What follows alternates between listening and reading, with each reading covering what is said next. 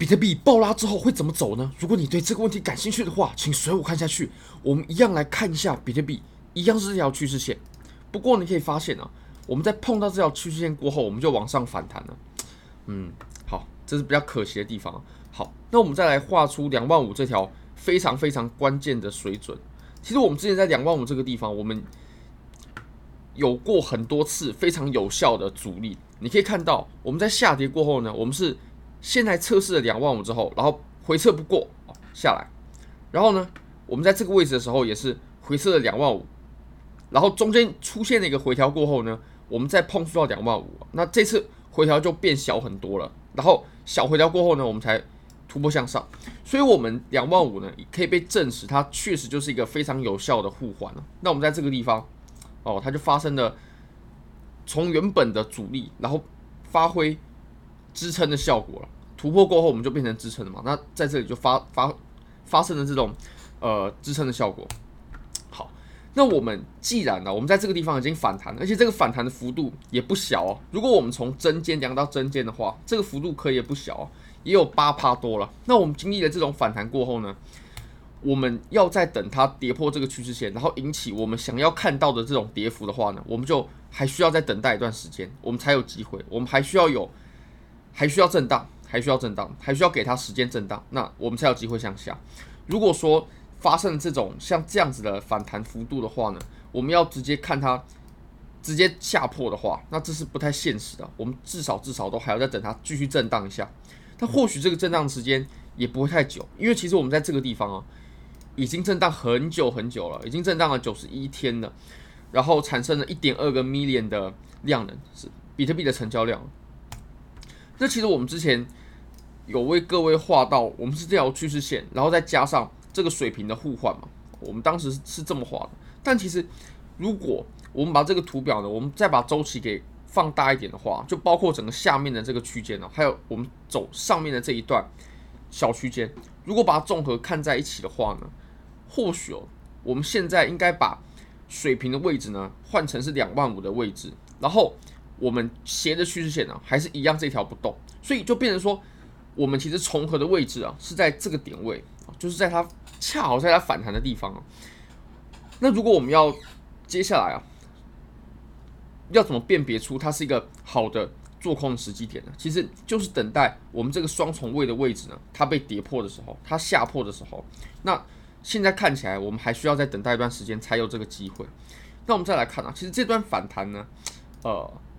我也没有做多，没有做多。我们来看一下，如果说要做多的话呢，我会认为我们至少要突破这个通道，突破这个通道的上缘呢，我们的趋势才有被改变的可能。你可以看，我们在上面这边已经有一个、两个、三个，已经有三个接触点了。那当我们突破这这个通道的时候呢，我认为我们才有机会，才有可能扭转我们这一波的空头走势。那我们在突破之前呢，我们都是没有机会扭转的。那甚至其实。我们突破这个通道，它也只是最低标准、最低的要求标准而已。为什么呢？因为你可以看啊，我们在这里啊，它不断的创造出 lower high、lower low，所以你可以发现哦，如果说我们要以这种高低点来判断的话，我们至少要达到我们前高的位置，大概在两万八千三左右。不过，我们至少至少得先突破这个通道嘛，没有突破这个通道呢，是要走成多头走势是绝对不可能的。那更遑论说我们要走成一个趋势的多头。那其实我们盘面走成现在这个样子啊，它也可以完全的否认掉，完全的否认掉，就没有任何一丝的可能我们在走周线的五浪了。什么意思呢？其实我们之前有谈到过，我们把图表呢缩成周线，我们之前有谈到过，我们在周线上啊是有可能走成这样子的。好。一二啊，等等啊，既然都画成浪形，我们就让它是有一二三四五的吧。好，并且呢，我们再加个磁铁，从这里开始走一、二、三，然后四、五，有没有这种可能呢？这种走法已经是绝对不可能了，绝对不可能出现这种走法，因为我们正常的五浪啊，符合规则的五浪呢，它应该要怎么走啊？它应该要走成是一四浪是不不能重合的，一四浪不重合。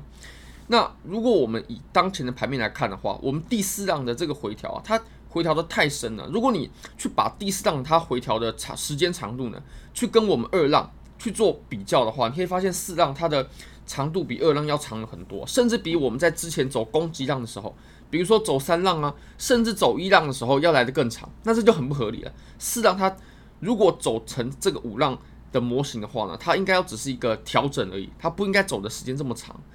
而且呢，你也可以发现啊。我们正常的五浪啊，我们的一四浪是不可能重合的，一四浪是绝对不重合的，可以很靠近没错，但是绝对不可能重合。那你可以发现我们现在的走势啊，我们一浪的最高点呢是在两万五千两百五十六，那我们四浪的最低点呢，潜在的四浪可能的最低点呢就是两万四千七百五十。你可以发现两者是已经相重合了，它有重叠的部分了，所以我们是绝对不可能再走周线的五浪。那既然我们不可能走小牛的周线五浪的话，其实我们接下来要走这种趋势的多头呢，我相信就几乎没有一个模型可以容纳它。所以，我们接下来如果说要走趋势的多头的话，我相信它是可能性最小的一种走法。那我们可以再来看啊，其实我一直在检讨，确实它走的是空头走势啊，就有点像在空头走势当中，我只会选择做空，就有点像呃。在我们之前的这段呃空头当中呢，其实即使出现多头的机会啊，我也不会去做，因为这样反而会让我没有看到那个比较大的、比较好把握的、比较可能产生大的利润的这种空头走势。好，那我们再回到当前的盘面，其实我们在当前的盘面啊，在这个位置，我们不选择去做多，就跟你像我们在前面的这个上涨的时候呢，我们不会考虑去做空一样。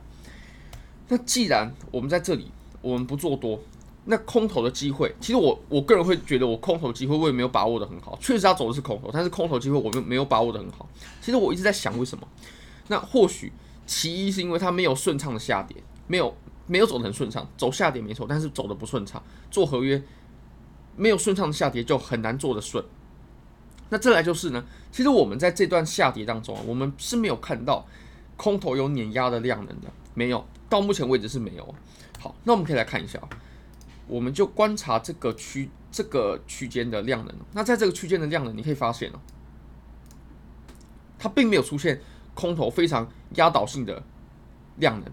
那其实我们在过去的几段空头走势呢，很值得把握的空头走势，我们都有出现这种空头巨量的表现，也就是空头的量能，它是完全碾压多头的，并不会像现在这样子，就是。感觉多空它是力量蛮均衡的，并没有哪一方特别强势。如果我们看量能的话，感觉是这样。但如果我们在走这种顺畅的空头，它并不是走成这样子的。我们什么意思呢？我们来找个例子吧。像比如说这一段，这一段它就是走得很顺畅的一个代表。你可以发现，我们从这里到这里，它几乎没有出现什么太大太大的反弹。唯一比较大的反弹就在这个位置。那如果说拿着空单的话，在这一段还有这一段呢，它会。走得非常非常顺，那做合约当然就好做了。不过你可以发现啊，我们在这两段的地方，它都有出现这种空头，它非常压倒性的、碾压性的这种量能出现，它并不是像我们现在这样子，就是哎走的比较温和，空头没有放出很大的量能，比较势均力敌的这种走势。那像我们这一段空头，你也可以发现哦。这段空头，它也是算是一段比较顺畅啊。除了中间的这个插针有比较大的反弹之外呢，哦，分成两段吧，我们分成两段看啊。这一段还有这一段呢，它都是比较顺畅的下跌。